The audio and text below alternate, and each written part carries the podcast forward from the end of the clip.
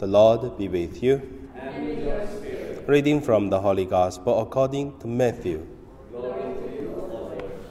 As Jesus went on from his own village, two men who were blind followed him, crying loudly, Have mercy on us, son of David. When Jesus entered the house, the men who were blind came to him, and Jesus said to them, do you believe that I am able to do this?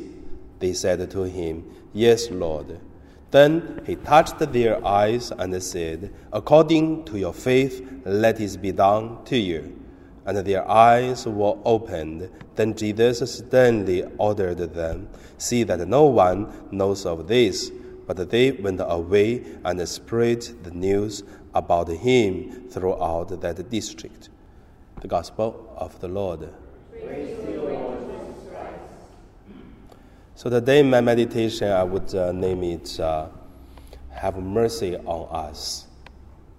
First, let us look at uh, the sacred heart of Jesus.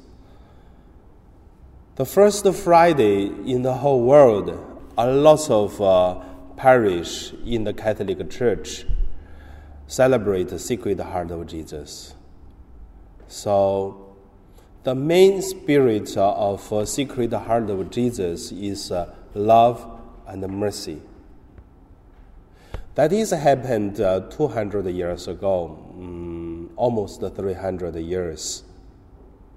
That uh, Sister Margaret, Saint Margaret, with a priest, two of them do the promotion of Sacred Heart of Jesus from the 1760 and then later on, it takes 100 years. Yeah. It takes 100 years, and this promotion, not from these two people, but become very popular in Europe. And then that is started uh, uh, big waves of uh, Sacred Heart of Jesus movement.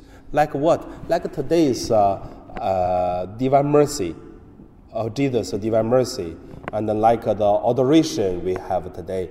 So similar, but I would say even stronger. So the sacred heart of Jesus tells us the love and the mercy of Jesus is such strong.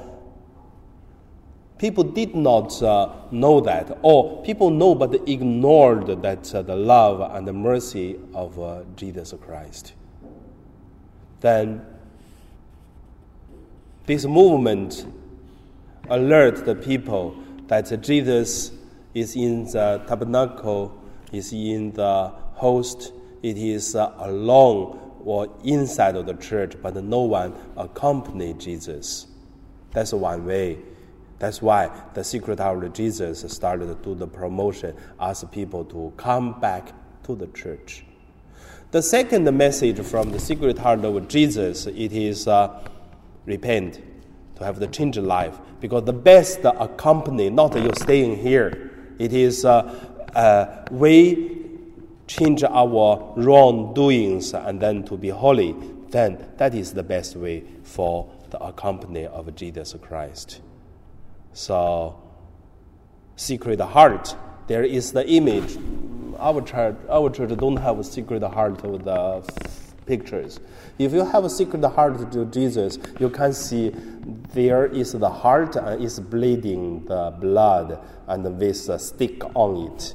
So that is to say, uh, how many people hurt the heart, this loving heart of Jesus. So that's why people need to repent.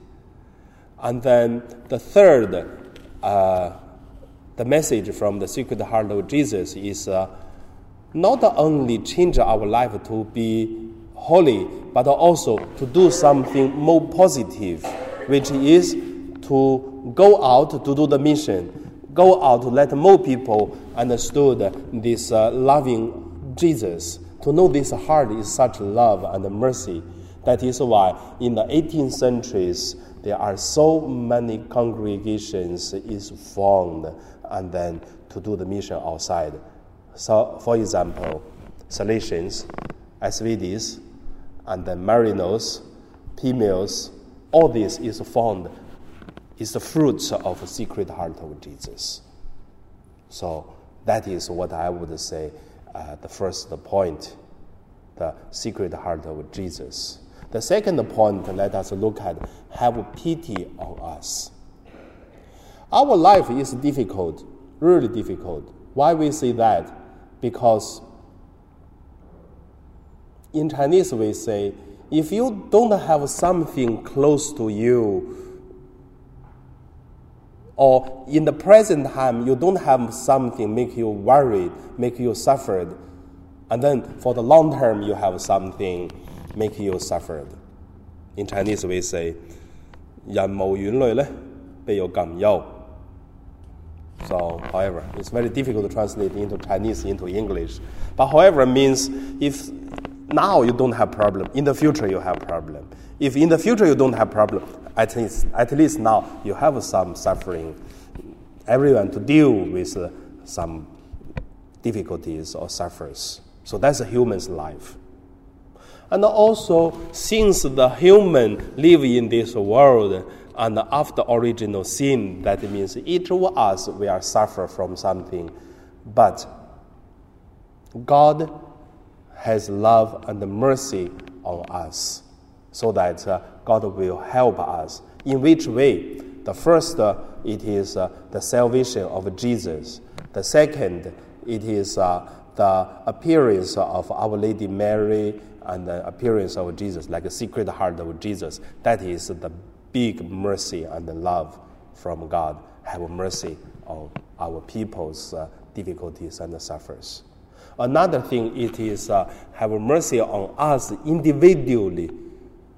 All this uh, first point, second point I was talking about, it is like a, a generally the worldly uh, broad to see God have mercy on us. But uh, particular person, you have this problem, another person have another problem, but each of us will also get help and love from God. That is also have mercy on us, each of us.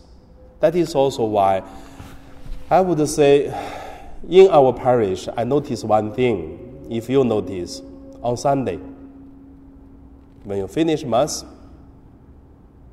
if you look at uh, the kneeling down the chairs, many tears is on the chair. So that's our parish, and that's our parishioners.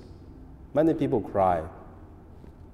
Each of us has some problems, but God have mercy on us. Each tear, it is the calling of God that please have mercy on me or on her or on him. And third point, I just want to say God will or God must knows, helps, and accompany us. God must knows. God knows everything when we are suffered, and God knows.